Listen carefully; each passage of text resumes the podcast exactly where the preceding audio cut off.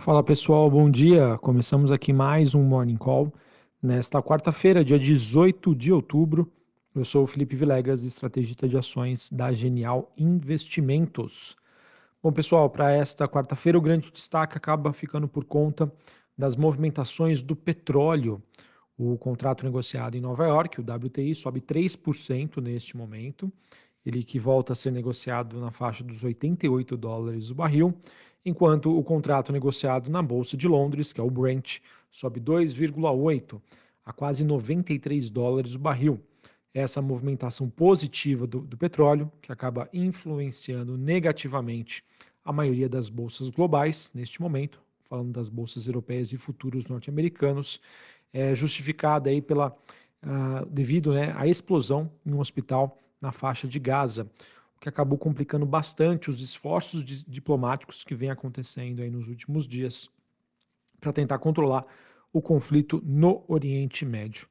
As últimas notícias que nós temos e que acabou sendo destaque aí no noticiário internacional informaram que o presidente Joe Biden dos Estados Unidos acabou desembarcando em Israel em meio a tensões crescentes após essa explosão que eu comentei com vocês em Gaza, acabou uh, levando à fatalidade de centenas de pessoas e também por conta disso, líderes árabes cancelaram uma cúpula com o presidente norte-americano. Assim, diante, né, infelizmente, desse maior estresse envolvendo esse conflito entre Israel e o Hamas, isso, isso acaba influenciando negativamente os mercados nesta quarta-feira. Bolsas europeias neste momento, nós temos Bolsa de Londres caindo 0,70, França, Paris, né, na França, queda de 0,68, Frankfurt queda de 0,70. Futuros norte-americanos, S&P caindo 0,46, Dow Jones caindo 0,34 e a Nasdaq caindo 0,57. O VIX, que é aquele índice do medo do mercado, está subindo quase 4%, na faixa dos 18,52 pontos. Dólar Index DXY no 0 a 0, uma leve alta, alta de 0,03 a 106,28 pontos.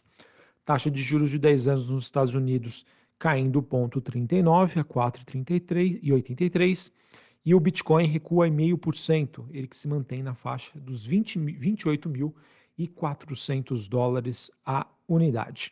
É, um ativo que também me chama a atenção é o ouro, pessoal. O ouro acabou tendo aí uma forte movimentação positiva desde o início desse conflito entre é, Israel e o Hamas. O ouro neste momento aí subindo mais de 1% na faixa ali de 1.956 dólares a onça Troy.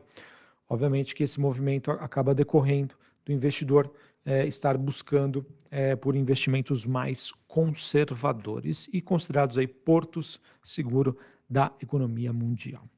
Sobre a agenda do dia nos Estados Unidos, nós teremos dados sobre moradias às nove e meia da manhã e o livro bege às três horas da tarde.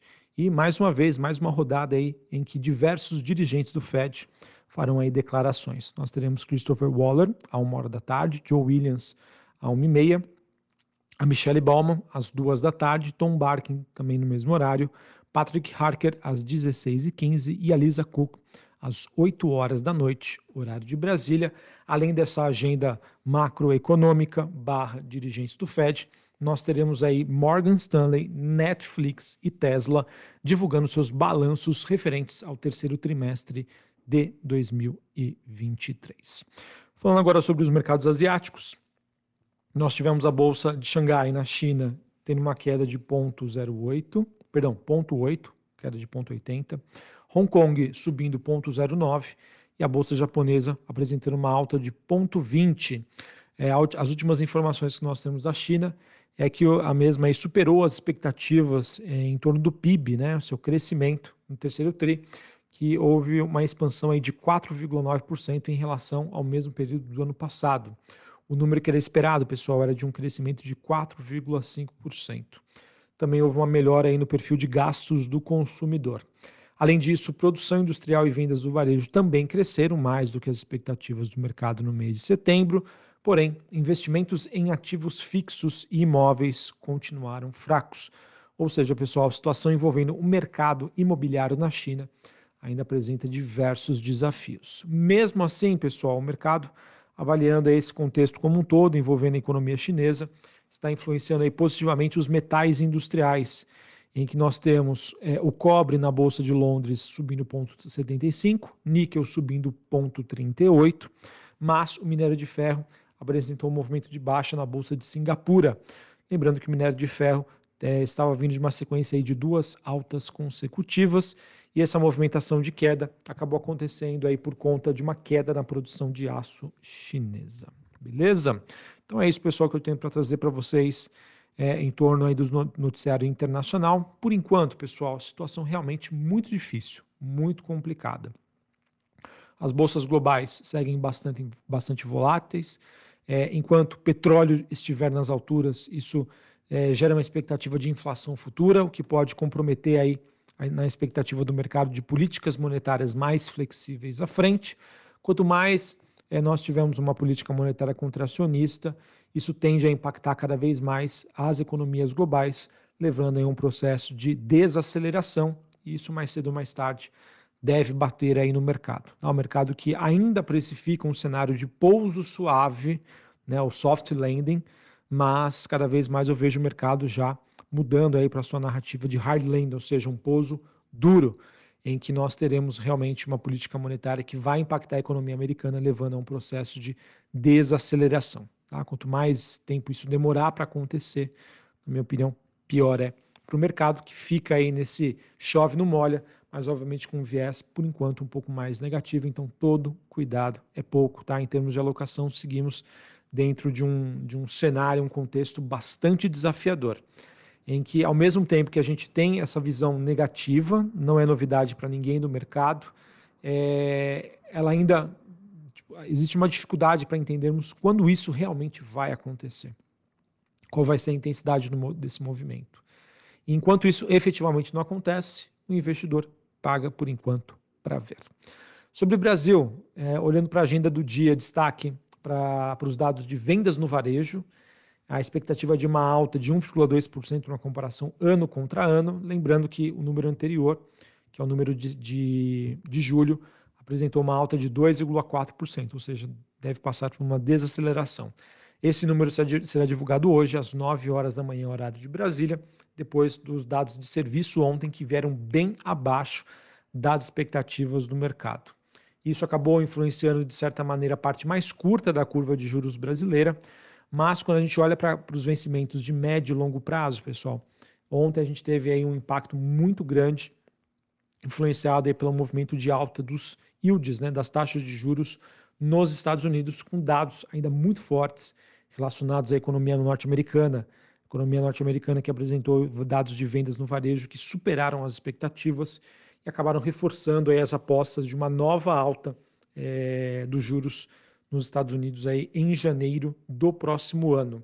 É, de acordo, se não me engano, com acho que foi com Morgan Stanley, enfim, uma casa é, grande aí de investimentos, o pessoal está é, é, projetando que o Fed só vai conseguir reduzir a taxa de juros, começar a reduzir a taxa de juros nos Estados Unidos somente no segundo semestre do ano que vem.